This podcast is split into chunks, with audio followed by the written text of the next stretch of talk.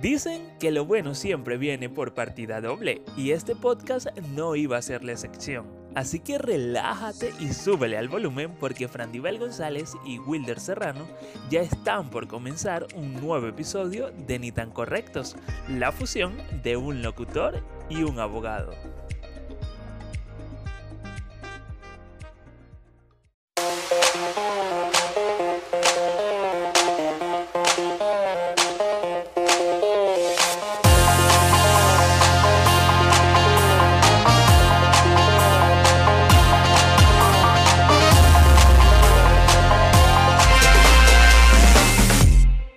Bienvenidos a un nuevo episodio de Ni tan correctos, específicamente nuestro episodio número 3 en este nuevo set, en esta nueva temporada. Como siempre, acá a mi lado me acompaña mi amiga y compañera Frandival González. Yo soy Wilder Serrano, recordándole que estamos en todas las redes sociales como arroba ni tan correctos, arroba Frandivel, arroba Wilder sin. Frandivel, ¿cómo estás? Bienvenida. Muchísimo mejor de la gripe. Como puedes ver, casi, casi voy llegando al tono de voz adecuado que siempre he tenido. ¿Qué tal tu semana? Mira, una semana bastante movida y apenas estamos a... Miércoles. Efectivamente. Mira que por cierto se nos pasó en los dos primeros episodios, pero Agradecerles también a Caracas Television Network por abrirnos las puertas y bueno, estamos allí todos los jueves a partir de las 6 de la tarde hora Venezuela y bueno, en las plataformas de costumbre como lo son Spotify, Anchor, Google Podcast, Apple Podcast y todas las demás. Bueno, como siempre también estamos por allí para las personas que deseen seguir escuchándonos. Y bueno, cuéntame, eh, ¿con qué venimos el día de hoy? Bueno, no sé si quieras que. Ah, pero ya va, ya va, ya va, ya Porque hay que lanzarla. Ya va. Vamos a hacer una pausa, ¿verdad?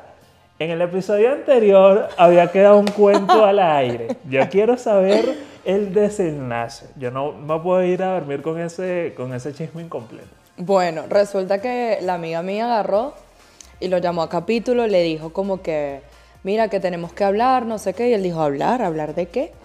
Fue y le sacó sus mejores capturas. Y él vino y le dijo, no, pero esa es una amiga tuya. Yo no tenía intenciones de meterme con ella. Simple y llanamente, o sea, yo le escribí y ella vino y le dijo, ¿tú crees que yo soy pi para agarrar y, comportarte, no te conociera? Yo, tú te estás comportando de esa manera porque evidentemente estás buscando tener algo con mi amiga y mi amiga no es una loca porque no se va a venir a meter contigo. Ella tiene dos muchachos, tiene una relación fallida, o sea, no, no está pensando ahorita en salir con alguien más y menos con la expareja o con la pareja de mi, de mía, pues, o sea, yo. Entonces la caraja y que, bueno, no estoy de acuerdo, no sé qué. Él vino y le dijo, no estoy de acuerdo, no me digas eso, que no sé qué, que no sé qué más. Y entonces le dijo, no, yo me tengo que ir a trabajar, hablamos de esto en la noche. tipo telenovela, más drama imposible. Se hizo de noche y después en la noche ellos conversaron nuevamente, pero entonces en las mañanas cuando nosotros hablamos, porque nosotros tenemos un grupo, eh, no se había definido ella qué era lo que quería. Y eso me pareció lamentablemente muy triste, porque ¿qué tanto más puede soportar una persona para estar con otra? O sea, yo me siento, yo estoy enamorada de ti, Wilder, tú eres el amor de mi vida, siento pasiones por ti. Pero entonces me has engañado no una, sino dos veces. Y esta segunda vez intentaste engañarme con una de mis amigas. O sea, ¿hasta dónde yo tengo que aguantar toda esta situación? Fuerte, mira historia en desarrollo. O sea, un final abierto de que pueda haber una segunda temporada, así que estén muy atentos porque seguramente se viene más información al respecto. Pero me habías comentado algo acerca de unas noticias. ¿Qué ha ocurrido por allí o qué me traes? Bueno, mi amor, vamos a empezar hablando de fútbol porque tú sabes, o sea, esto es tendencia. El retiro. Sí, el retiro de Gerard Piqué y las mejores palabras de Shakira diciendo que, conchale, que era un buen futbolista, que lo admiraba, que lo quería, que lo... y todas estas cosas. A mí me dio un poco de risa y, y me van a perdonar por lo que voy a decir, pero para mí el hecho de él verse con una camisa en la cual podía o no podría estar el sello de Shakira es como peligroso porque entonces, ¿sabes? Tienes a Clara, no sé qué. De paso que salió un paparazzi en ese mismo evento del retiro diciendo de que vieron a, Clara Chía metida estalqueando a Shakira, o sea, viendo sus fotos y sus cosas ahí. Eso me pareció bastante fuerte.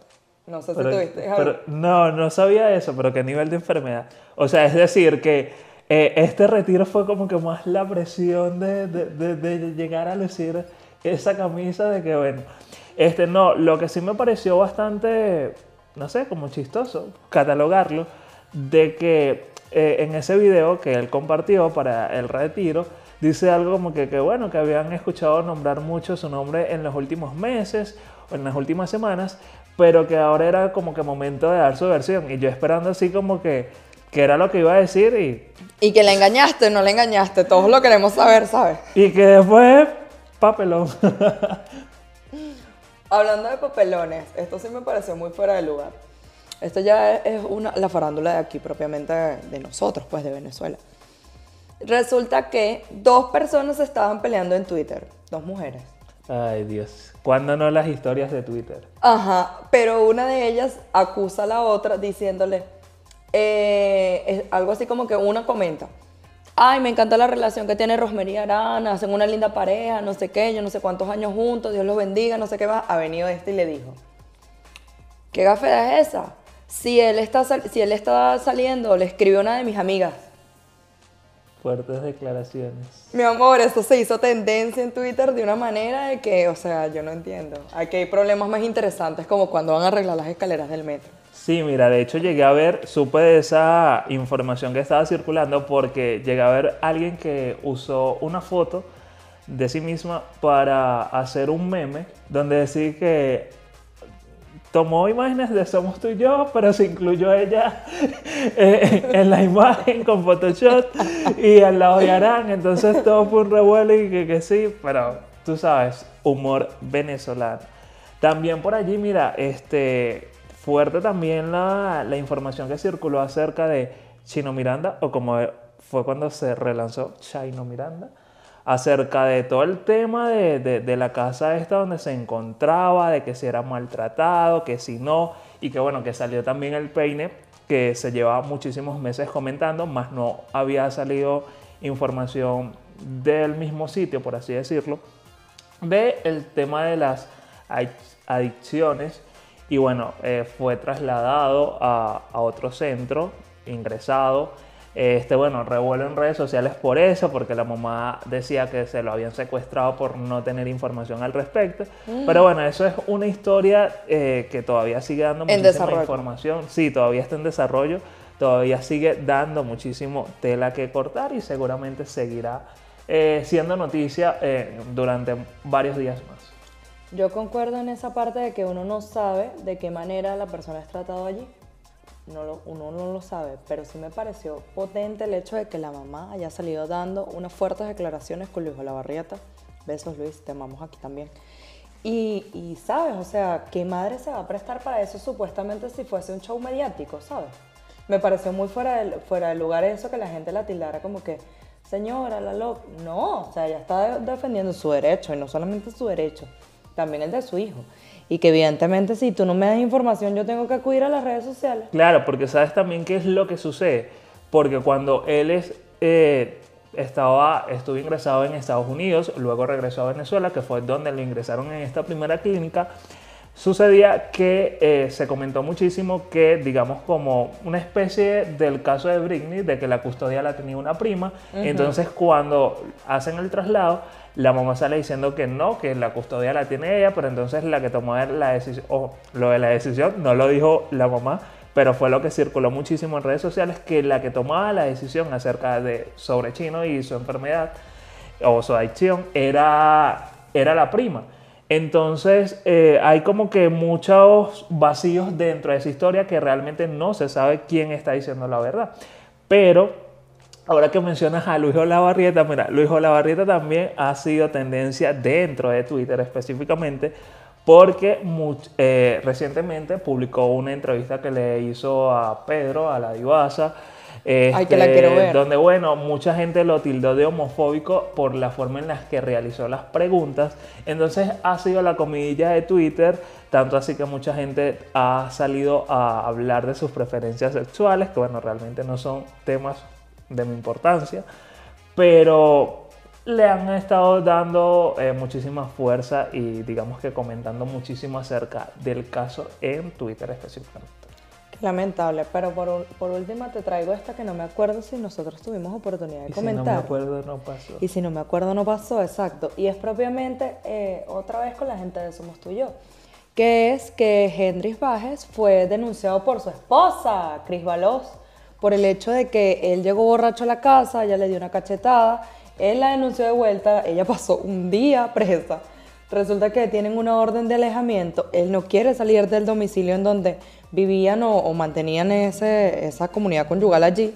Y entonces, de paso, tienen un hijo en común y el hijo se lo deja, no sé, a la, señora de servicio, a la que le peina las la cejas, no sé. No sé una cosa loca no, no, sé qué tan cierto sea, pero supuestamente leí por ahí en días pasados de que ya había podido ingresar al condominio y que bueno, que ya se encontraba su hijo. Me parece sumamente todo loco esta historia, porque esa gente yo creo que tiene como máximo un año que se convirtieron en padres. O, menos, en dos. O menos de un año, algo así. Entonces se veían muy felices, hablaban de relación. Entonces, ¿qué, ¿qué está pasando con la gente de Somos tú y yo? Yo no entiendo. Y entonces yo también tuve oportunidad de ver una entrevista que me parece muy fuera de lugar. Y era el hecho de que eh, eran como puertorriqueñas las muchachas. Si no, bueno, fue de rata. Y ellas le comentaban, ¿qué te parece a ti la forma en la que ella está vestida? No sé qué. ¿Tienes algún problema con eso? Y él dice, conchale, Cris, vas a salir así, no sé qué. Si tú sabes que a la gente le gusta andar vestida con ropita corta, que le gusta verse bien, o sea, se siente atractiva de esa manera, ¿quién eres tú para decirle que no se vista así? Y en todo caso, si a ti no te gusta que la persona sea de esa manera, no salgas con esa persona. No tiene ningún tipo de sentido mantener una relación con una persona que tú no toleras que se vea de cierta manera, ¿no te parece? Y que aparte de eso, si no me equivoco, creo que viven en Miami, donde el clima es bastante, bastante tropical y... Y ella es modelo, o sea, porque no te estuvieses casado, no sé, con un abogado, te hubieses casado con una locutora. O sea, yo no entiendo, la gente está loca, definitivamente. Sí, pero bueno, aunque es eh, curioso porque, bueno, desde que tengo uso de razón ha sido una, por lo menos por el caso de él, que muy poco ha estado en escándalos o ese tipo de cosas. Pero bueno, amanecer y veremos como siempre solemos. Total, total. Pero bueno, siguiendo a nuestro tema central, hoy hay un super tema y fue sugerido por un seguidor de este podcast, donde, bueno, quería que habláramos de esas personas que no saben eh, separar la realidad de la ficción. Entonces, de eso vamos, eh, o en eso vamos a estar adentrándonos un poco más durante y a lo largo de este, de este episodio. No sé por dónde quieres comenzar, Sandy. Porque yo tengo por allí Traje un ejemplo bastante potente que de hecho es real y fue noticia por allí creo que en el año 2012 o 2014, pero entra dentro de este tema.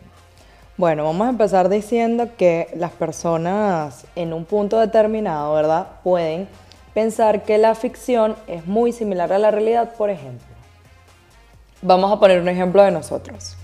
Nosotros hicimos, como bien dijimos en el primer episodio, un mapa de sueños diciendo cuándo queríamos hacer esto o en qué momentos Dios nos presentaba la oportunidad para llegar aquí. Resulta que eh, tanto dimos, tanto dimos que lo hicimos realidad. O sea, la ficción, en este caso, que lo pueden ver en algún momento, se los voy a dejar por ahí el mapa de sueños que tengo yo aquí en mi, en mi teléfono. Lo van a poder ver y entonces se van a dar cuenta de que eso era una ficción, era algo que todavía no, es, no era tangible y mira dónde llegamos ahorita. Pero yo te tengo un ejemplo mucho, mucho mejor porque es basado en hechos reales, o sea, y lo vamos a vivir dentro de nada nuevamente, y es que se va a estrenar la serie The Crown o La Corona propiamente. ¿Y qué mejor ejemplo que ese? Cuando la realidad supera la ficción. Vamos a hablar específicamente de que todo esto, o sea, la corona habla de cómo la reina Isabel II, su reinado, todo esto. Supuestamente la protagonista es ella, pero en realidad no. El protagonista es la corona como tal, o sea, como ellos llevan su vida siendo royals y todo esto y que tanto les ha afectado o que no. Vamos a hablar recientemente de, que, de que falleció la reina. La reina falleció, muy triste toda esta situación, no sé qué. Y yo no sé si ustedes se acuerdan que en el vestido de Meghan Markle se hizo unas arruguitas así. ¿Qué fue lo primero que dijeron? Que ella agarró y este llevaba un micrófono para grabar, yo no sé, todo el funeral y todo eso, y tanto así que le prohibieron ir a espacios públicos y entonces ahora es una persona no grata allá. O sea, ¿tú me explicas qué micrófono es así? Mira, pero está súper potente esa que se fumaron. Mira, esa gente es sumamente eh, mediática o meticulosa con, ese tipo de, situaciones. Bueno, obviamente eso es la realeza y, se puede sobreentender de que todos los ojos, la mirada, los tabloides están sobre ellos, pues. Pero no sé, siento como que en qué momento vivirá esa gente, porque es como que tanta presión, tanta cosa. Con razón la bueno, no voy a decir la pobre porque no la conozco, no es Exacto, no es amiga de nosotros. Pero con razón Mega también y Harry dijeron, mira, no, o sea, no, puedo con esto. nos desligamos de, de, esta familia. Ya no puedo más. Hasta yo diría lo mismo porque, o sea, siempre tienen un cuento, siempre tienen un invento distinto. Ahora vamos a ver el hecho de que ellos tienen un momento para verse con el pueblo y abrazarse con ellos y todo esto. Bueno, Megan rompió los protocolos, ella sí se abrazó con la gente, les dio las manos, los besó. Mientras tanto, el, el, nuevo heredero que vendría a ser eh, Guillermo, eh, él propiamente no se acercaba a la gente, simplemente como que de lejos, mientras los otros. O sea, yo te puedo entender que existe un protocolo, que hay un tema propiamente de que tú no sabes quién es la persona con la que, que estás tocando que si te vas a enfermar, que si no sé qué, o sea, reciente, que por cierto te tengo que comentar una cosa que, que tuve oportunidad de ver en Netflix. Pero hoy viniste noticiosa. Sí, eh, eh, lo, vi, lo, vi, el día de mi cumpleaños, lo vi este, el domingo. Y propiamente trata de una película que se llama El Ángel de la Muerte. O, en realidad el nombre en inglés es The Good Nurse. Pero entonces yo no sé por qué pusieron ese nombre, pero el punto no es ese. El punto es que ese es otro claro ejemplo de cuando la realidad supera la ficción. Es sobre un asesino que se llama Charles Cullen, ¿verdad? Es un asesino serial, es el, eh, tiene más muertos que nuestro querido Dahmer propiamente. Sí, mató más supuestamente más de 400 personas, pero él dijo propiamente, mire, yo maté 29, pues. Y los maté porque, no sé, nadie me detuvo. Imagínate tú decir eso. Entonces, también ve, ese ejemplo, o sea, no saber diferenciar eso, o sea, pensar que, ay, ¿qué pasaría si yo hago esto? ¿Tendré o no tendré consecuencias? No va a pasar nada. La gente es muy... Me he dado cuenta, o sea, en, esto, en este tiempo, este transcurso de vida que, llevo aquí, que la gente no piensa. No piensa en las consecuencias de sus actos y entonces eso va muy, muy ligado al tema que ya lo vamos a abordar en la parte psicológica. Pero Mira, pero ahora que, tú, ahora, ahora que tú hablas de la parte psicológica, sabes que yo te dije que había traído una noticia que iba muy apegado a eso. Por favor. Porque bueno, esto es real y como tú mismo lo dijiste, a veces la realidad supera la ficción. Mira, y es esto. El caso de dos niñas de 12 años acusadas de apuñalar a su amiga 19 veces para impresionar a un coco ficticio.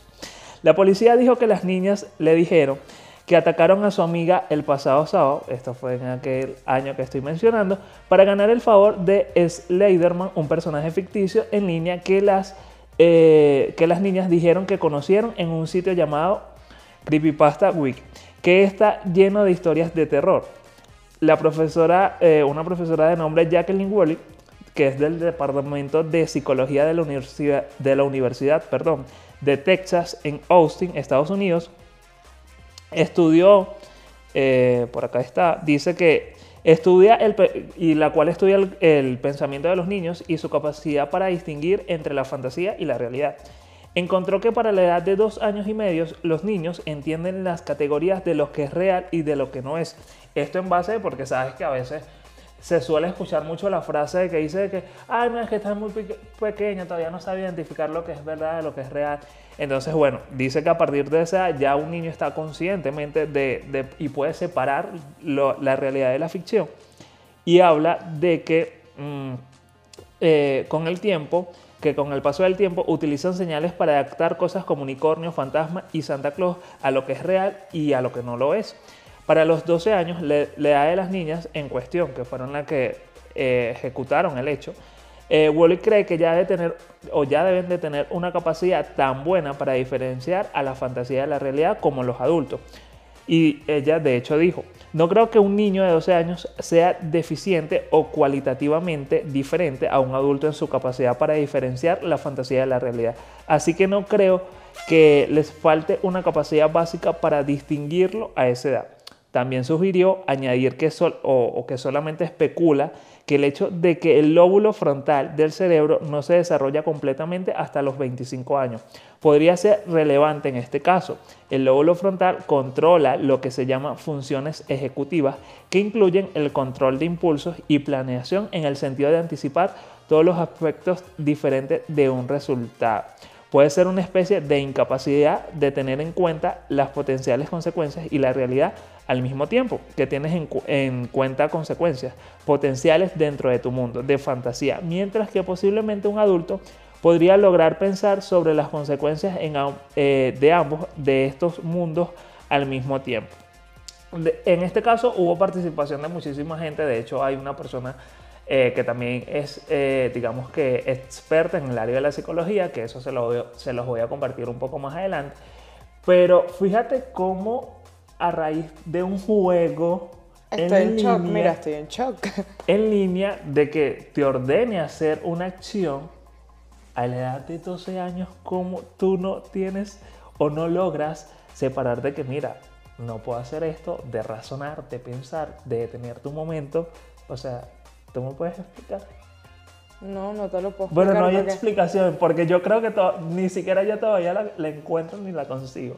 Tendría que hablarlo con un especialista tal cual, pero déjame decirte que viéndolo ahora en el sentido criminal, sí, yo pienso que depende de donde la persona resida. Porque no es lo mismo que una persona resida en Estados Unidos, vamos a suponer que sigue siendo América, que reside aquí propiamente en América del Sur y no estoy discriminando el hecho, sino que eh, esto es normativo que los delitos contra las personas se cometan más en zonas calientes y en zonas frías, con delitos eh, contra los bienes, propiamente, que si invasiones, cuando hay invierno, no sé qué, meterse en una casa, eh, vivir, o vivir en un sitio que se está construyendo tipo vivo yo ahí porque soy homeless, o sea, soy una persona de la calle. Entonces, esas cosas son muy típicas allá. Pero aquí, o sea, es, esto es muy, muy, muy irracionalmente viéndolo. Es como, ¿qué?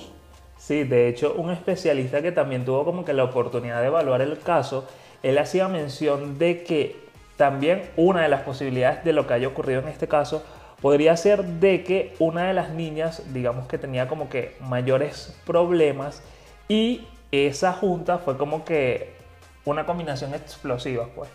No se trata de como que de echarle la culpa más a uno, la responsabilidad más a una que a la otra, porque obviamente ambas tienen responsabilidad, pero que sí una podía haber tenido mayor problemas y el juntarse y el compartir fue como que el detonante en, en este caso.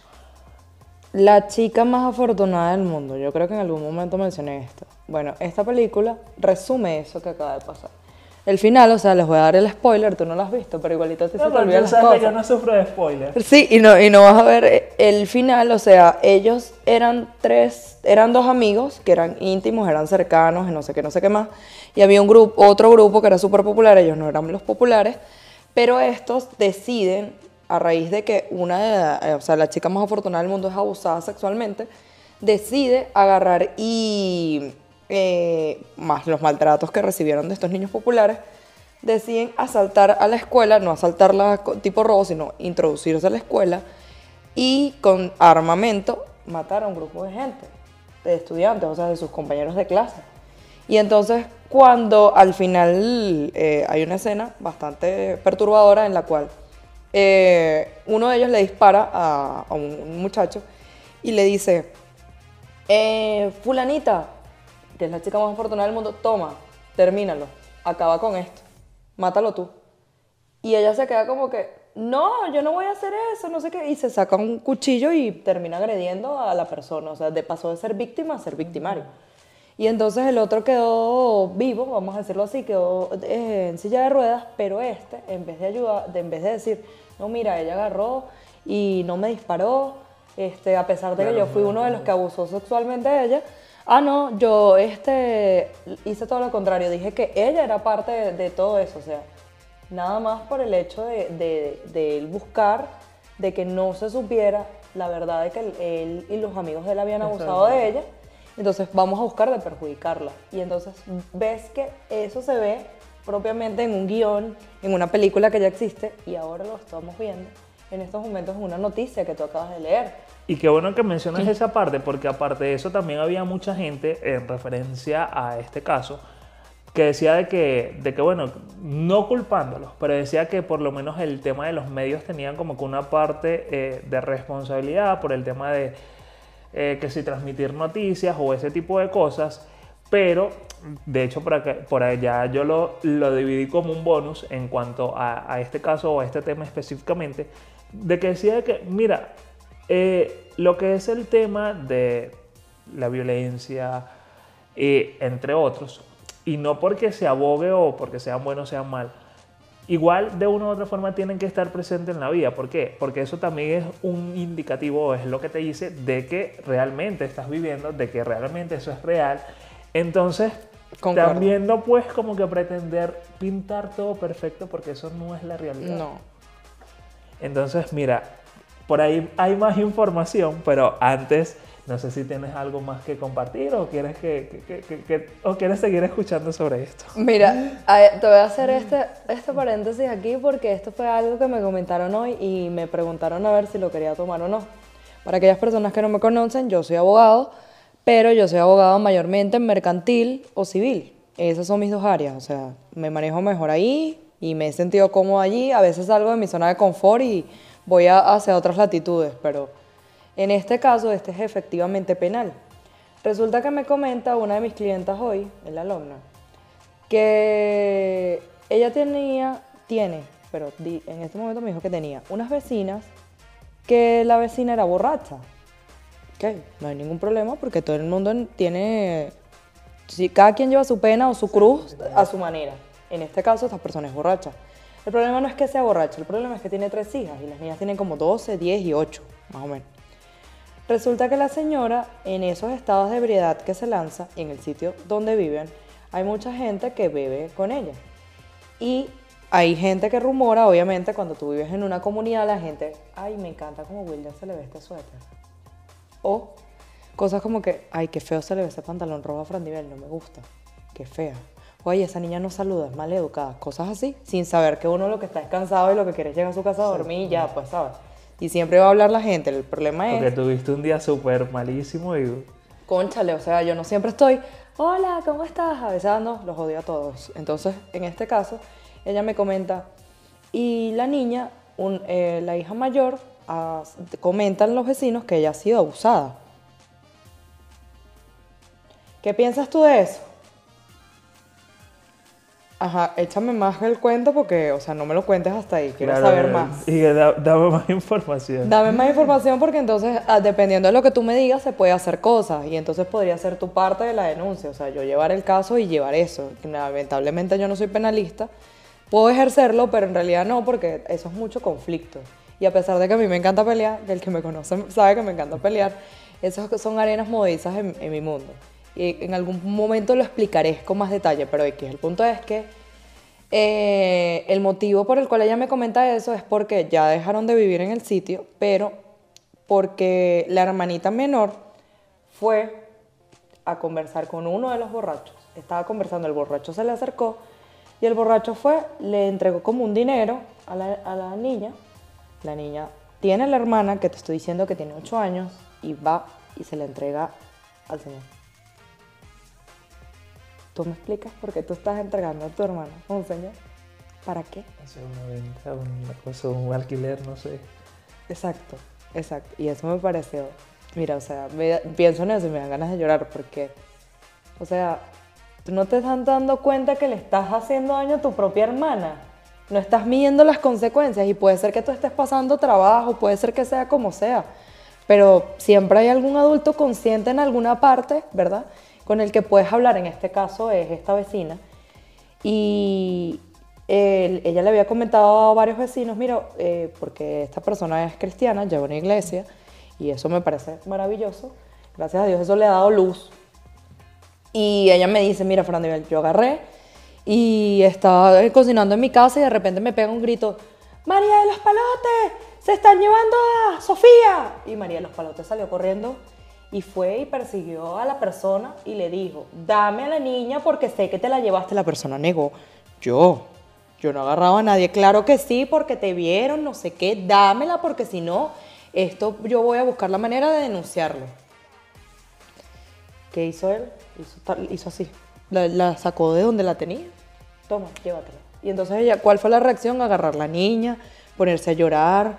Eh, y entonces, lamentablemente, llegó la mamá la, la, mamá que te estoy diciendo que es una borracha la agarró, le dijo a las hermanas, recoge las cosas y fueron y se las llevaron para, para las tierras donde tú residías antes. Y entonces tú me dirás a mí, o sea, cuando tú piensas que la realidad no puede superar la ficción y, y, esto es un caso demasiado triste. Es que de hecho... Y, y, real, ¿sabes? O sea... Se tiende a utilizar muchísimo esa frase, pero según lo que estuve leyendo, realmente la realidad, o sea, sí supera mucho más a la ficción de lo que la gente puede pensar. Me hubiese gustado, de hecho estaba como que esperando, de que me dieras como que un desenlace así como que no, bueno, se actuó. No. Claro, por tu parte no, porque obviamente tú estás recibiendo el cuento, por así decirlo. Ahorita, hoy. Ahorita. Pero de que, mira, sí, qué sé yo, se denunció o se habló con alguien eh, que era más duro en, en la materia, por así decirlo pero qué, lamentable, pues, porque acá, gracias a Dios, estaba esa persona que pudo interceder y no pasó a mayores o en una tragedia. Pero hoy en día, esas personas allá, que tú me comentas que se mudaron, entonces, allá, ¿quién puede interceder? No lo sabemos. Y no sabemos qué puede ocurrir. Entonces, hay que, es algo donde creo que hay que meterle el ojo y hay muchísimas cosas de por medio también pero es algo que escapa de tus manos, escapa de las manos de la otra persona. Entonces, mira, sí, la ficción o la realidad sí llega a superar la ficción. De hecho, eh, como parte de eso, por acá también, en este caso que te estaba comentando, dice, eh, bueno, esta persona decía que, eh, por otro lado, muchos niños pueden crear muchos imaginarios y pueden diferenciar lo que ocurre en sus mundos inventados de lo que ocurre en la vida real. Realmente no creo que puedas identificar un déficit cognitivo completamente sobre este caso que estaba hablando. Eh, quiero decir, pudo haber jugado un papel, pero creo que ocurre algo más. O sea, hay como con un trasfondo ya. De hecho, dice, lo cierto es que se nos da muy, eh, muy bien diferenciar ambas cosas, incluso a edades muy tempranas. Como prueba, la sociedad japonesa, de hecho ellos colocan como ejemplo, de que compaginan productos hiperviolentos con los índices más bajos de crímenes de sangre en ese país. Es decir, que el hecho de que tú consumas un producto que sea violento no quiere decir que tú vas a salir a la calle a actuar como un violento. Totalmente. Tienes que tener ese grado de madurez para, y de, saber separar de lo que estás viendo a lo que vas a hacer. Aparte de eso, también eh, habla de que eh, podría residir en un pequeño pliegue en la parte frontal del cerebro, que es, eh, recibe el nombre de surco parasingulado o PCS por sus siglas en inglés, de que eh, pliegues que algunas personas poseen y otras no, lo cual podría ayudar a entender trastornos como la esquizofrenia, el que, en que los límites entre el delirio y la realidad se han borrado del todo y que explicaría la razón de que haya personas que se crean Superman o imiten la ficción y también la razón de que no debemos o que no debamos en general censurar la violencia, que era lo que te comentaba. Eh, la violencia ficcional a la mayoría de nosotros no nos afecta, solo a una minoría, y que también la razón de que los niños muy pequeños crean totalmente en los personajes de fantasía, sus cerebros aún no lo están o no están lo suficientemente maduros. Para este estudio del que te estoy hablando, eh, hubo 53 voluntarios y los 50 y los 53, perdón, pasaron por varias pruebas para averiguar si tenían o no ese PCS y la capacidad de las mismas para distinguir entre recuerdos reales e imaginarios. Por el momento, el estudio, eh, los estudios no son concluyentes, eh, pero sí podrían considerarlos como un punto de partida para seguir evaluando, para seguir estudiando y llegar a una conclusión. De hecho, ellos mencionan que las películas son algo así como ventanas multisensoriales a la vida y la vida.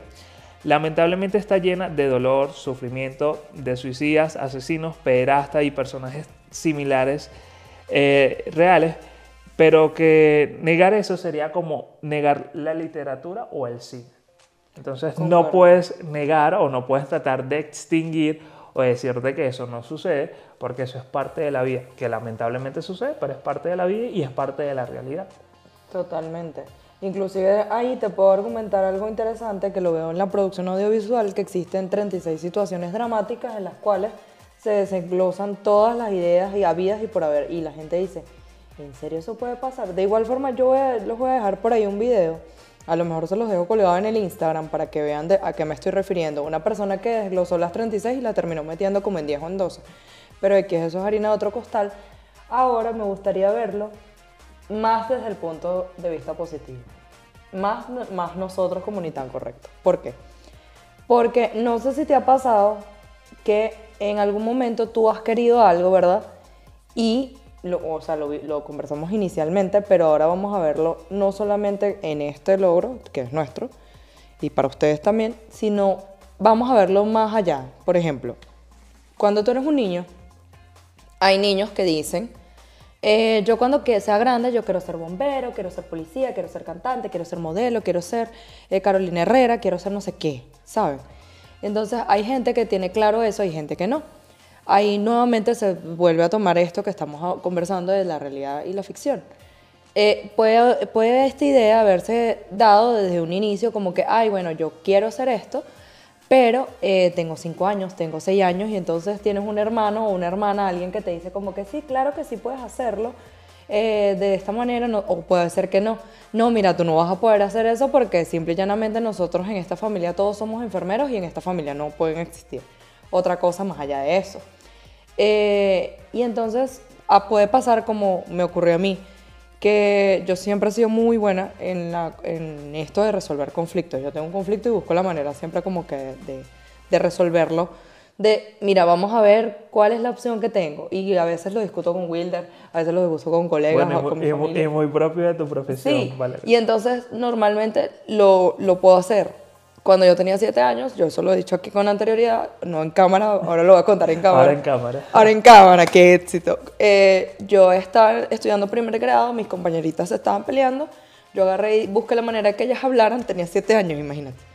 Y ellas resolvieron la situación y terminaron abrazándose. Y mi profesora, en ese momento, cuando yo estudiaba primer grado, cuando mi papá me fue a buscar, le dijo, ay, esta niña debería ser abogado, porque hoy hubo una esta situación, no sé qué, aquí en el colegio, y bueno, nada, ella lo resolvió y mi papá, ¿qué? ¿Qué? ¿Qué? Y más atrás yo por allá, o sea, de siete años y qué. ¿Qué es abogado? ¿Con qué se come eso? Y M aquí, o sea, este, 24 años después. Y que mi abogada favorita. Tal cual. Entonces, este, con esto lo que les quiero dar a entender es que el que quiere puede. Y si usted tiene a alguien que, lo, que le crea ese tipo de cosas, mira, Wilder, cuando yo lo conocí hace mucho tiempo atrás, Wilder me dijo, no, mira, a mí me encanta la locución, no sé qué, este, a mí me parece, no sé qué más. Y yo siempre le digo a la gente, si tú quieres hacer eso, lucha por lo que tú quieras y, eso lo, logró pues en, su momento. Hoy en día, mira, y aquí, y que aquí estamos luchando. Mira, y que es súper loco porque yo cuando estaba como que más chamo, o sea, las profesiones que iba visualizando nunca se me pasó por la mente de que iba a terminar o frente a una cámara o haciendo un podcast o haciendo radio, porque de hecho, persona para, con miedo escénico este que está sentado acá. Entonces es súper loco las vueltas del camino y que bueno, también digamos que a medida que fui creciendo y madurando, fui como que encaminándome y dije, mira, esto me gusta, sí representa un reto porque es como que salirme de lo que me puedo sentir como fue retarme a mí mismo. Y bueno, la vuelta de la vida me, me, trajo acá y bueno, puedo decir, como yo siempre digo, una frase que en este caso no estamos en radio, pero sino frente a una cámara, pero yo digo siempre que no hay lugar como la radio, en este caso no hay lugar como un podcast. y más si es con esta tremenda compañera que tengo acá. Gracias. Pero sí, eh, creo que en parte sí es, no se habla tanto mm, del tema, pero sí hay edades donde ya tú sabes separar muy bien la, la parte de, de, la realidad de una ficción y, y, separarla tanto para no involucrarte. Entonces el hecho, ejemplo, yo que me la vivo viendo documentales, es como que yo salga creyéndome el personaje del documental, no, o sea, yo sé separar muy bien y de hecho que la mayoría de los documentales son de, de asesinos y cosas locas. Entonces, ¿qué es lo que, qué es lo que bueno, Fran Dival sabe? Porque yo le digo, mira, vi este documental, te lo recomiendo. Ahorita tengo tiempo sin ver documentales, pero... No me has recomendado nada, es momento. No, es que tengo tiempo, tengo tiempo que, que, que no veo documentales, eh, bueno, por razones de tiempo y otras cosas, pero no me he sentado así como que a escanear que, tiene Netflix eh, de nuevo, que haya estrenado por allí. Pero, pero sí, soy súper fan de, de, los documentales y, que giren en, en, en todas las ondas, porque desde ambientales, asesinos, desapariciones, cosas eh, misteriosas, enigmas y por allí. Pero bueno, volviendo al tema.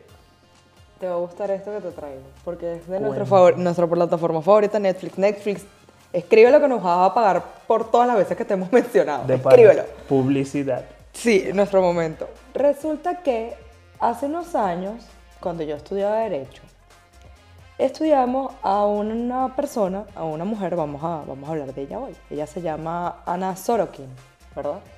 Que eh, fingió ser una heredera alemana llamada Ana Delvey, que ella tomó el apellido de soltera de su madre y por eso se hacía llamar de esa manera. Su papá propiamente era un magnate y ella le iban a dar un fideicomiso cuando cumpliera los 25 años y ella tenía el sueño, el deseo de crear una fundación llamada eh, la fundación de Ana Delby. Y era, iba a ser una cuestión súper elitista, no sé qué. Resulta que eh, cuando lo hablamos en su momento, yo decía, qué loco que una persona, o sea, miente y miente a ese nivel de decir, no, es que mi papá este, es millonario y bueno, era una persona súper bien hablada, se vestía sumamente bien y tenía muchísimo tiempo estafando a la gente. Resulta que, evidentemente, cuando tú estudias esto, tienes que buscar un origen. ¿Qué fue? ¿Por qué la persona se comportó de esa manera? ¿Qué fue lo que inició eh, eso? Como le digo yo, ¿en qué momento esa persona se pasó al lado oscuro? El detonante. Sí, tal cual. Entonces, en este caso, eh, tuve la oportunidad de ver en Netflix una serie que se llama Inventando a Ana. Y bueno, es una miniserie, te la recomiendo. Y en la he visto por allí. Sí, describen propiamente desde cuáles son los inicios de ella y por qué ella se vuelve así. Eh, te puedo decir que inicialmente, o sea, sus padres ni siquiera saben por qué ella se comporta de la manera en la que se comporta. Ella llegó a vivir, o sea, de Ucrania a, vivir a Rusia, o Alemania en este caso, y decidió eh, hacerse o refugiarse, cada quien se refugia de distintas maneras, siendo un inmigrante, en revistas de moda. A tal grave, de tal manera que ella sabía, mira, yo me voy a vestir de esta manera y me veo espectacular porque estos colores, o sea, son unos colores fuertes y yo siento que me veo preciosa y así. Y definitivamente lo logró, o sea, de tal forma, de tal manera que cuando estudiaba en, el bachillerato también se comportaba así y era convincente su actuación, su actitud. Pero entonces asumió su personaje de tal forma, que eso lo veo yo propiamente en la producción audiovisual y cualquier persona que sea actor o actriz lo puede decir, que tú sales a la cara, tú sales a la calle, perdón, y te conviertes en un personaje. Y las personas te dicen, que eso también lo voy a dejar para el final, pero lo voy a adelantar ahorita, tú tienes que aprender a romantizar tu vida. Porque si no, no lo haces, eh, entonces te van a afectar cosas tan simples como el hecho de lo que acabo de decir hace unos 10 minutos atrás. Eh, imagínate tú enterarte de que tienes unos clientes que tuvieron la oportunidad de ver cómo prostituían a sus vecinas y no hicieron nada. O simple y llanamente no lo desconocían o no me conocían o no pidieron ayuda y tú no puedes permitir que el exterior afecte tu interior. En este caso, ella creó todo un personaje que en este caso su arco era Ana Delby y eh, se refugió de tal manera que llegó a vivir en Estados Unidos y estafó a uno de los bancos más grandes de ese país porque le pidió un préstamo de 40 millones de dólares. Y ellos creyeron en ella y creyeron que se lo podían dar. Y lo más increíble de todo esto es que ella pensó que se los iban a dar sin que ellos investigaran e indagaran a ver si realmente ella era la persona que decía ser. Esto es otro ejemplo de que la realidad supera la ficción. O sea, ¿con qué capacidad tienes tú? Y eso también lo vemos en televisión. También, em, tú estás viendo algo y yo estoy mal vestida, un ejemplo. Y entonces yo para distraer a la gente empiezo a hacer esto en cámara. No, porque tú sabes que, eh, bueno, eh, como te seguía diciendo, Wilder, me encanta que estés vestido con este suéter porque siento que te ves precioso, ¿verdad? Ay, sí, aplausos muchachos, no sé qué. Esa es una manera de distraer a la gente, de no veas como yo voy vestida, sino percátate, o sea, de, de gestos, te estoy distrayendo. En este caso, ella, por el hecho de ir bien vestida, eh, tener una buena dicción a la hora de llegar a los sitios que, en los que estaban en unos círculos sociales muy increíbles, o sea, se codió con diseñadores de moda, con diseñadores de, interiores, con personas que eh, estaban en el, en el, ámbito laboral, en que si en la bolsa, con los bancos más grandes, tenía su, un abogado que, que, el abogado creyó en ella y creyó en lo que le decían y se dejó embaucar. Y una persona que no tenía ni uno, ni dos, ni diez, ni veinte años en la industria, o sea, tenía treinta y pico de años en eso y se dejó embaucar por una chamita que tenía 25 años en ese momento. Mira, pero ahí también habla de lo que es el ser convincente y el estar seguro. Porque obviamente ella creó su mundo de fantasías, de ilusión y de todo esto, pero ella estaba segura de su papel. Eso me recordó un poco también a una película, creo que se llama eh, Desconocido. Creo que ese es el nombre, si no me equivoco. Eh, que es un tipo que es, digamos que digamos que es agente, eh, pero lo contratan para asesinar personas. Y obviamente ellos van cambiando de identidad según el trabajo que tengan. Y en uno de esos viajes, donde era una misión o era un trabajo que ellos tenían asignado, el tipo sufre de un accidente y bueno, lamentablemente tiene un golpe en la cabeza eh, referente a él. Y es tanto así la confusión que después él, toda la película transcurre en que el tipo trata de saber quién es porque en ese accidente que tuvo terminó creyéndose uno de los papeles que él interpretaba como agente. Yo sé cuál película es y me encanta. Creo que el protagonista es Liam Neeson. Esa misma. Es súper loca porque allí tú dices, juega tanto a hacer papeles que... Y que como tenías ya súper consciente que ese fue el, el, papel que se te vino y esa fue la identidad que tú te creas y esa era la que peleabas de que tú eras esa persona, eras esa persona, eras esa, persona hasta que bueno, termina descubriendo que realmente era, era una identidad falsa que asumió para un trabajo, pero es súper loquísimo el tema de la película. Pero bueno, al final ella, ¿cuál es el golpe de realidad o el point break de toda esta situación? Ella está en el juicio, lo podemos ver, lo podemos ver en la serie y también lo podemos ver eh, propiamente en las informaciones que se estaban merodeando en esa época, y, o se estaban dando, perdón, en esa época, y vemos que el punto de quiebre de ella es cuando van a dictarle sentencia, cuando le van a decir cuánto tiempo va a pasar presa, por eso, que, por ese crimen que cometió. que ¿Cuál fue el crimen que cometió? Haber defraudado al Estado en ese momento y, que y propiamente que se creó. El crimen no fue crearse una identidad, no. El crimen fue convencer a todos y buscar la manera de estafar al Estado. Claro, porque no, no, es, no, es, tanto de que, ay, porque está fea Fran Nivel, sino porque al Estado. Allí es la gravedad realmente del asunto, por así decirlo. Totalmente. Pero bueno, Wilder, no sé qué te parezca eso y lánzate tú también una información ahí que te veo con cara de que tienes algo aquí. No, bueno, eh, eh, compartir eso, lo de la película, porque realmente ahorita que mencionaste eso, se me vino súper a la mente. Y también lo del tema de... Bueno, se me fue la idea. Seguramente ahorita, ahorita regresa.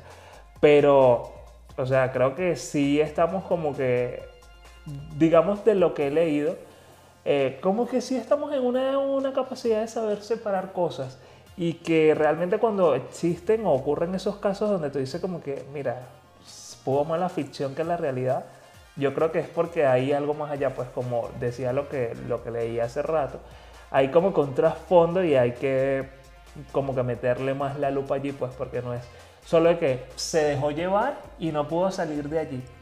Lo primero que te dicen a ti como abogado y como productor a la hora de hacer cualquier cosa es investiga investiga.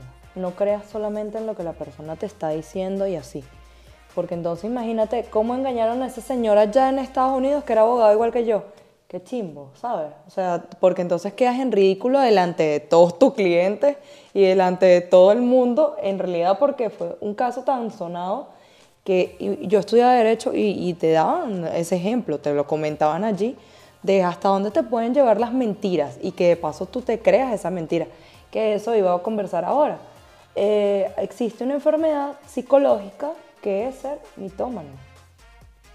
Tú mientes y mientes y mientes y mientes y mientes y te crees tus propias mentiras de tal grado y de tal manera que lamentablemente te convences de que esa situación es así. Yo conozco a alguien que, fíjate tú, vamos, vamos a contarlo aquí brevemente, esa persona eh, no fingía ser policía, pero sí estuvo en varios organismos, intentó estar en todos estos, no sé qué, y estaba muy metido en ese mundo, conocía gente, eh, conversaba, eh, tuvo oportunidad de ir a entrenamientos, le enseñaron a disparar, no sé qué, todo esto. Y él estaba sumamente convencido de toda esta situación, de que él podía ser parte, de que podía estar integrado en, esa, en ese mundo, en ese círculo. Resulta que lamentablemente me comentan que lo detuvieron en el interior del país recientemente, supuestamente por falsificación de documentos eh, en realidad, a todas estas me llaman a mí y me dicen, mira, si quieres te puedes venir para acá propiamente porque esto está pasando en estos momentos, ¿qué crees tú que se puede hacer? No sé qué. Yo le digo, mira, pero yo no puedo ir para allá. Uno, yo trabajo aquí. En segunda, yo no conozco nada allá, entonces iría como pajarito en rama así. Prefiero buscar a alguien que este, conozca cómo se manejan las cosas allá y no llegue así a la, a la buena de Dios, ¿sabes? porque está bien que uno, uno esté con Dios y la Virgen, mi amor, pero no es lo mismo el derecho como lo manejo yo aquí, que me sé manejar, que, que puedo, como quien dice, actuar por lo menos hoy. Doy un paréntesis. Hoy yo agarré y fui a los tribunales pobrecita. Hoy no fui empoderada, fue pobrecita. Porque no sabía con qué me podían salir y gracias a Dios fui así porque entonces me trataron de la mejor manera, cosa que deberían hacer todo el tiempo sin importar cómo, cómo se vea uno físicamente y, entonces me, me, dijeron, no, mira, borra, vuelve a imprimir el documento y le borras esta parte aquí, porque entonces si no, te van a tomar el domicilio como que incompetente. Y te van a decir que no tienes que introducirlo aquí, sino que tienes que ir para allá, como para los teques, a meter eso. Y yo así como que, ah, bueno, buenísimo, dale, yo vengo ahorita. Sí, dale, vienes y no haces cola. Me sentí empoderadísima. Sí, claro, me sentí poderosa porque normalmente no es así. Normalmente yo he ido a la alumna o en otras circunstancias, en otros momentos de mi vida, y me, o sea, me salen con tres patadas y yo quedo como que, Señor, dame paciencia. Pero bueno, esa es harina de otro costal. Pero el punto es que decidí no ir, no fui a defender a esta persona, igual mandé a un abogado para que el abogado me viera la situación por allá, todo esto. Y entonces cuando van y me comentan, me pasan a la persona por teléfono, porque de paso no lo dejaban llamar, así como usted lo ve en las películas, pasa también aquí. Usted tiene derecho, donde quiera que esté, una llamada. A donde quiera que esté usted, puede llamar por teléfono y decir, mira, me está pasando esto, no sé qué, ya sea su abogado, su mamá, su papá, quien sea, para que estos me lo refieran a alguien como yo y yo ver la manera de, solventar. Pero el punto es que en la primera versión de la detención me dicen que lo habían detenido porque ni siquiera estoy hablando con, con, el detenido como tal, sino que estoy hablando con un tercero que se comunica a través de alguien más. Entonces, esto me hizo saber en, un primer, en una primera instancia que, eh, que todo lo que me estaba diciendo podía ser cierto como no. Entonces, yo igual lo escuché para que en algún punto, cuando me comunicara con la persona, yo saber que era real y que era, no, que era mentira. Entonces, me dice, no, mira, este, la persona está detenida porque supuestamente se puso a decir que él tenía credenciales, que no sé qué, que no sé qué más, y cuando les pidieron las credenciales y todas las cosas con referente a eso, entonces están diciendo que falsificó documentación por eso. Y yo que conozco a la persona detenido me quedo como que, ¿qué? Eso no, bueno, en mi mente, ¿no? Yo escucho, pero no, no digo nada. Luego cuando me comentan otra vez de, de la situación, una segunda vez, me dicen, no, lo están deteniendo propiamente es porque falsificó su cédula, porque tenía una fotocopia de la cédula y la fotocopia de la cédula la plastificó. Y eso aquí en Venezuela es un delito. Ah, Mira, yo tengo siete años que me gradué y es la primera vez en siete años que yo escucho que tú por clasificar una fotocopia de la cédula vas detenido. Y no detenido un día, sino pasas cuatro días detenido.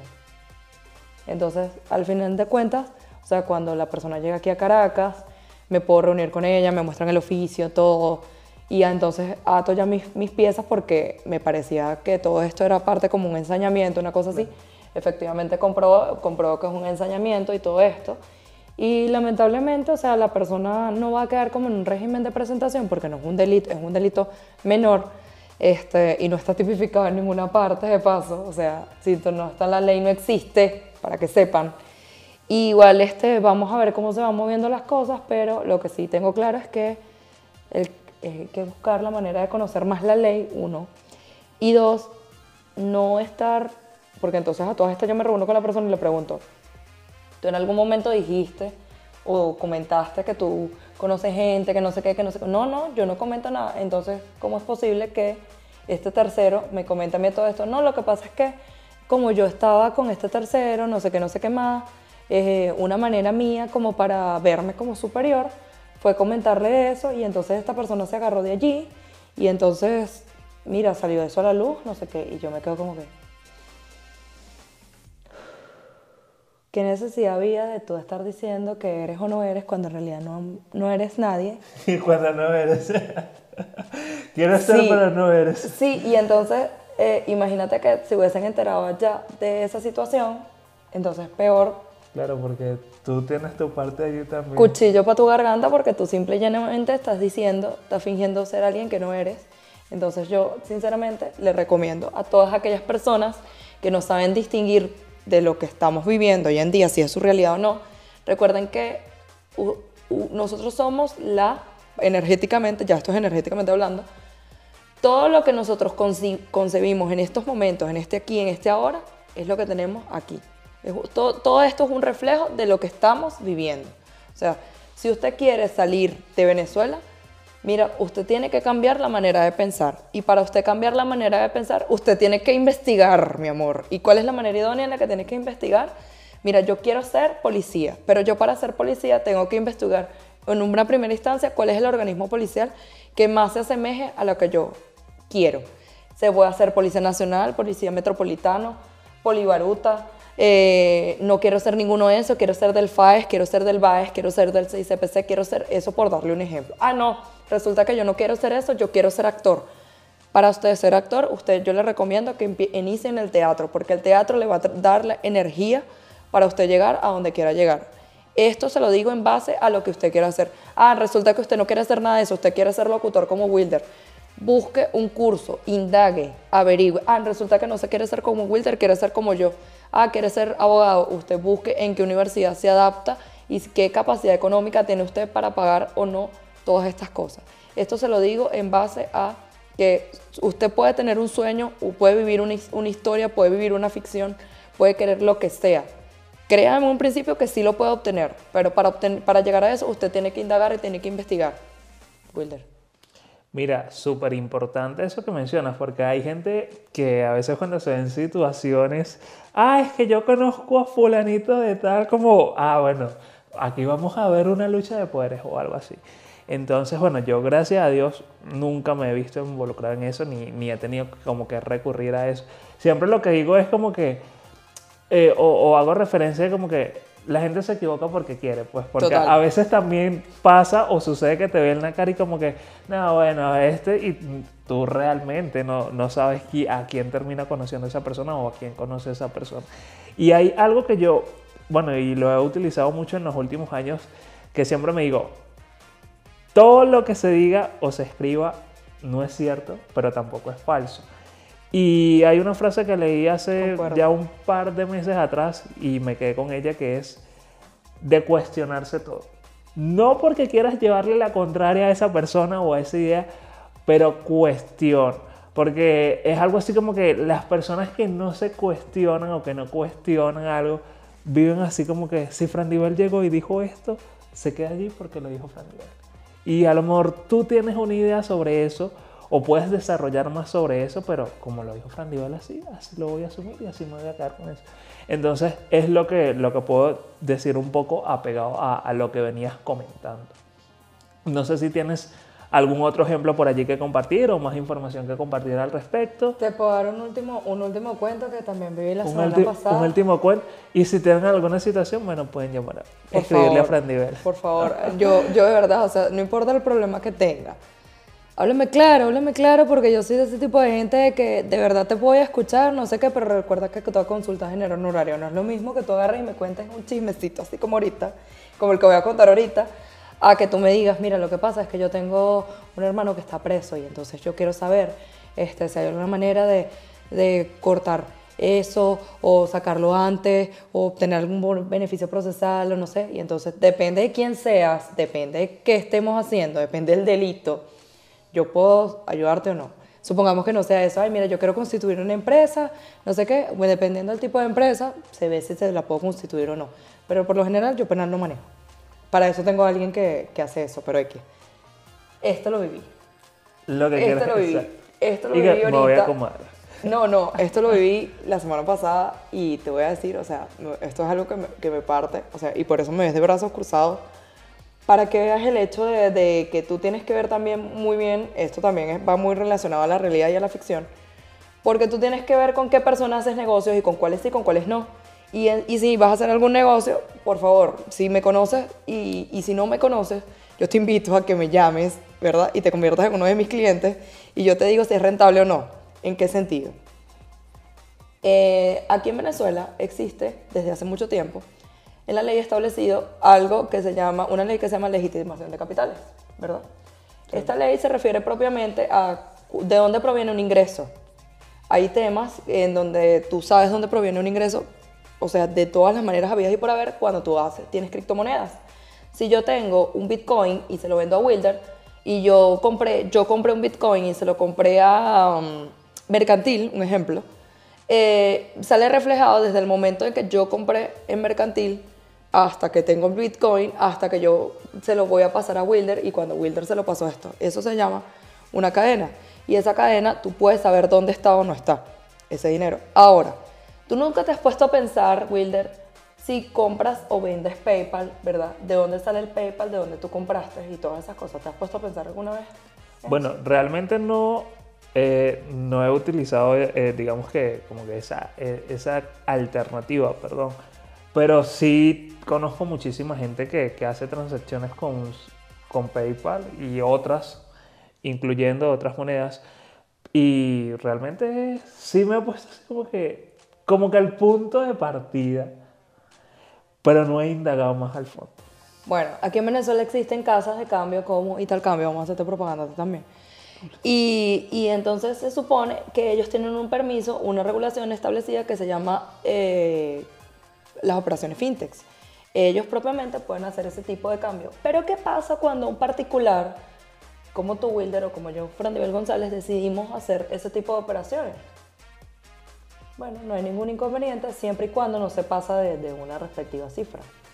Resulta que eh, en estos días yo estoy en mi casa, feliz de la vida, y me escribe alguien que yo estimo muchísimo, por eso te digo que también depende, penal llevo depende de, qué, de qué, de quién sea la persona.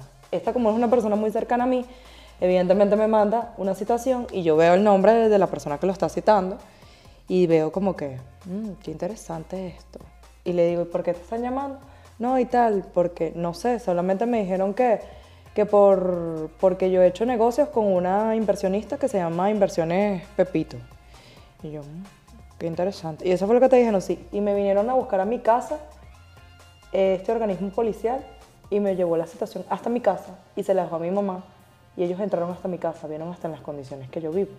Cabe destacar que no vive en el country, vive en, en una situación bastante humilde y entonces eso me dice a mí dos cosas. La primera, que en este país realmente sí se están manejando eh, como se deben ciertos aspectos en el sentido penal, que es como este. Y entonces yo agarro y le digo como que, bueno, déjame escribirle a alguien que yo conozco en ese organismo para ver qué me dice. Entonces la persona me dice, no, tranqui, que eso es simplemente para averiguaciones. él me dice, ¿será que tú me acompañas y tal? Y yo le dije, bueno, dale, vamos, porque normal. Eso es como que tú, Wilder, Dios te cuida tan para y te proteja, me digan, mira, acompáñame para, para este sitio. Yo voy contigo porque evidentemente yo soy tu abogado. Te bebé. Estás casado conmigo aunque no lo quieras, ¿sabes? Entonces, voy con esta persona normal, no sé qué, y resulta que cuando estoy sentada, me siento. Me dice, lo primero, para que sepas, en ciertos organismos, cuando tú, tú vas con tu abogado, a ti te entrevistan y tu abogado te espera afuera pero vamos a decir que yo gozo del de este beneficio de que ir a acompañar a la persona y poder entrar a la entrevista por el hecho de que conozco al dueño del circo, o sea, al, al, payaso mayor, pues, por darle un nombre. Y entonces eh, vienen y me, me, comentan me comentan a mí, ¿Ustedes, ¿ustedes saben por qué están aquí? Y yo, no. Me dijeron que por averiguaciones, pero más nada. Bueno, ustedes están aquí porque eh, aquí y me sacaron una libreta así y me la chequearon así. Me dicen, mira, aquí él recibió en su cuenta 37 mil dólares. Ah, ¿Qué? Si él recibió aquí en su cuenta 37 mil dólares y nosotros requerimos aquí que nos digan dónde están los 37 mil dólares.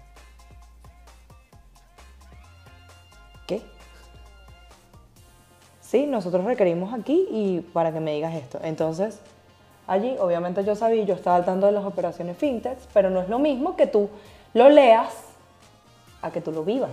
Es totalmente distinto, porque entonces ahora cuando tú quieras hacer operaciones por ciertas cantidades grandes, no las puedes hacer. No las puedes hacer, a menos que tengas este permiso. Resulta que me dicen a mí, eh, bueno, abogado, ¿qué piensa usted sobre toda esta situación? Y yo le digo, mira, con todo el respeto que se merecen ustedes, dense cuenta que él simplemente recibía el dinero, eso es legitimar capital, para que sepas. Y eh, él no era, vamos a llamarlo de esta manera, de mi manera tributaria, él no es el consumidor final, el consumidor final es Wilder. O sea, yo recibo el dinero, de esta empresa de inversiones Pepito. Y cuando obtengo, eh, le vendo el PayPal a Wilder, le, doy el, le envío el dinero a Wilder y Wilder, eh, ellos me enviaron los bolívares y así, o sea, para que se haga la operación y todo se hizo a través de mí. Entonces, prácticamente yo servía como una especie de lavadora de dinero y no me había dado cuenta. Y yo me quedé como que... Y esta persona quedó en shock y... Si tú quedaste así, no me quiero imaginar. Por primera vez en siete años, o sea, yo pierdo, perdí, o sea, iba perdida. Perdí un caso por primera vez en siete años y quedé como que... Y, y lo más increíble es que el fin de semana me había pasado lo que les comento con anterioridad. Y ahora, este, que fue, te estoy hablando que esto pasó el lunes. Y lo, y lo que pasó con anterioridad había pasado el fin de semana pasado. Y yo, ¿qué hago? O sea, y entonces lo que me dijeron fue que diera la información correspondiente de quiénes eran las personas que habían, le habían hecho llegar a Inversiones Pepito. Y yo le digo, mira, tú viste dónde vive, tú viste que no puede tener los 37 mil dólares y no es porque sea este, mi amigo que lo estoy defendiendo, no. Yo lo estoy defendiendo porque si tuviera 37 mil dólares, no tendría la necesidad de estar vendiendo PayPal, ni nada de eso, ni haciendo otras cosas que hace. O sea, no, para mí, o sea, no es concebible la idea y de paso que tiene un familiar enfermo. Pero no había congruencia en... Exacto. Y el dinero que ha salido para todo el tema ha sido de él. Entonces, para mí esto no tiene lógica. Entonces ahí se tomaron las entrevistas, se firmó lo que se tenía que firmar, no sé qué, se dijeron lo que se tenía que decir, pero el punto es, al que quiero llegar en toda esta historia es, ¿Cómo tú confías en una persona que apenas acabas de conocer, no, no investigas, no indagas, y esta persona hace que te lleven a convertirte tú en una lavadora o tu cuenta bancaria se convierte en una lavadora porque el dinero entra y sale de tu cuenta, ya sea que tú estés comprando o vendiendo el PayPal y que lamentablemente tú estás legitimando un capital que simplemente tú no sabes de dónde viene. Y entonces yo le decía, después que salimos de ahí, yo le decía, es que yo no entiendo cómo es posible que tú no se te haya ocurrido pensar que en una casa legítima de cambio a veces le fallan a ellos los bolívares o le fallan los dólares, los euros, la moneda que esté en ese momento que tú estás solicitando. Y esta persona que tú estás viendo o, o que está haciendo la transacción, nunca le faltan los bolívares. Nunca se te ocurrió pensar que algo extraño estaba pasando ahí. No, chama, a mí nunca se me ocurrió y tal. O sea, eso es para que tú veas que aún no importa la edad que tengas, la realidad te puede superar, como la superó en este caso. Porque yo nada más había visto eso en películas y cosas así. O lo había visto en casos de, colegas míos que son penalistas. Pero viéndolo yo propiamente ahorita, eh, siendo, ejerciendo mi rol estos dos, esta semana como penalista, o sea que como que... Ah. Mire, y lo que hablo, bueno, que desde que tengo uso de razón siempre se ha dicho, pues, pero ahora tomarlo como muchísimo más referencia el tema de las cuentas bancarias. Bueno, en este caso que era en, en, PayPal, pero el ser receloso con, con ese tema de, de, si vas a prestar tu cuenta, para qué la vas a prestar, eh, si va a ingresar dinero, qué tipo de dinero, de dónde proviene ese dinero que está ingresando. ¿Quién te está pagando es eso? Como que, te lo pagan? Exacto, ponerse más alerta en esa materia porque mira, fíjate, eh, digamos que, no sé si titularlo favor o ayuda o mano amiga, fíjate en todo lo que termina involucrada esta persona y hasta pasando un mal rato porque... no, y entonces le pasó como a mí literalmente, o sea, yo fui a lo... Yo, por la situación que, que estábamos viviendo, le comenté a Wilder la semana pasada que yo fui al odontólogo y el fin de semana comiéndome un chocolate se me ah. partió la muela y entonces yo gasté ahí ahorita, o sea, yo fui hoy al, al odontólogo, fui ayer y fui hoy otra vez. Me acomodaron allí y entonces este, mi dinero hoy se fue, o sea, yo recibí dinero que era para dar la explicación precisa. Me dicen allí en, en ese organismo, me dicen, en cambio tú, si esto te estuviera pasando a ti, tú tendrías cómo avalar de dónde sale tu dinero, porque tú tienes un contador. Mi contador, obviamente, me lleva las cuentas de cuánto gano, cómo gano, no sé qué, no sé qué más por lo menos hoy alguien me pagó un dinero y yo el dinero que me pagaron hoy, eh, obviamente lo gasté en, cuestiones para, para, mi, para mi hogar y pagando eh, este arreglo que me hicieron. Este, y yo tengo la posibilidad de hacer eso. Yo tengo como, como, emití, como mi contador emita una certificación de ingresos para eso, pero en el caso de él no. ¿Cómo tú haces para, para tú avalar eso? Y esa cantidad de dinero de paso. No, y que de paso no fue de un solo golpe que le cayó el dinero, no fue, uno, fue el hecho de que lo venía monitoreando desde enero hasta ahorita este mes de septiembre que acaba de pasar y eso daba esa cuenta. Y entonces tú también, o sea, tú tienes que ver, tienes que tener así, tienes que estar como que muy habilidoso hoy en día para darte cuenta de que no todo el mundo quiere el bien para ti y no todo el mundo te quiere ayudar de la misma manera. Entonces, conchale, tengan esa precaución a la hora de pregúntense de dónde sale el dinero, por qué este me está pagando esto, qué motivos o razón tiene para ser de esta manera. Mm, esto me conviene o no me conviene, ese tipo de cosas, para, porque imagínate, ahí tranquilamente se lo pudieron haber llevado detenido.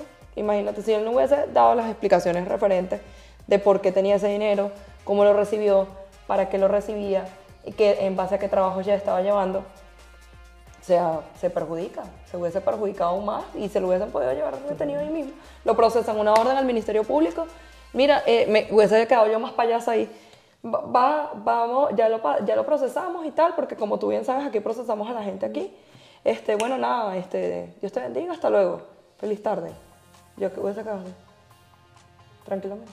Por eso, o sea, es, es, un llamado a la reflexión, por favor, para todas aquellas personas que están metidas en este mundo de, de las criptomonedas, de, de, las monedas electrónicas, de las criptodivisas, de, de como usted lo quiera llamar, del petro, de como sea, de que usted lo vea, pero por favor, tenga, pregúntese, tenga cinco dedos de frente y pregúntese ese tipo de cosas. Mira, pero esa siempre es una de las cosas positivas de las tantas de este podcast, que no solo hablamos de temas serios, no solo bromeamos, no solo hablamos de noticias, sino que siempre, y como es el, uno de los objetivos principales de este podcast, es dejar un aprendizaje al final.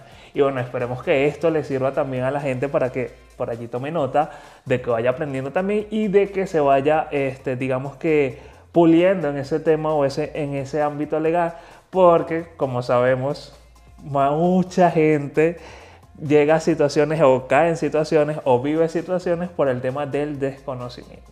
Total. Así que no sé si tienes...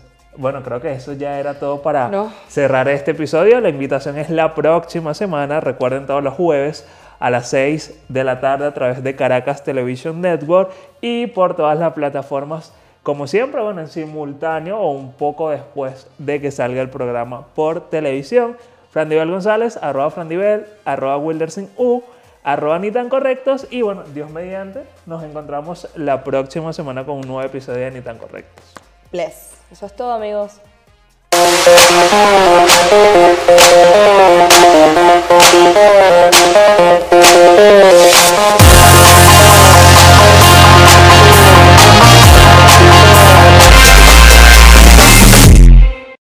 Hemos llegado al final de este episodio de Ni correctos. La invitación es para la próxima semana donde tendremos más información y nuevos temas para debatir. También recuerda que puedes interactuar con nosotros durante toda la semana en redes sociales. Arroba arroba frandivel, arroba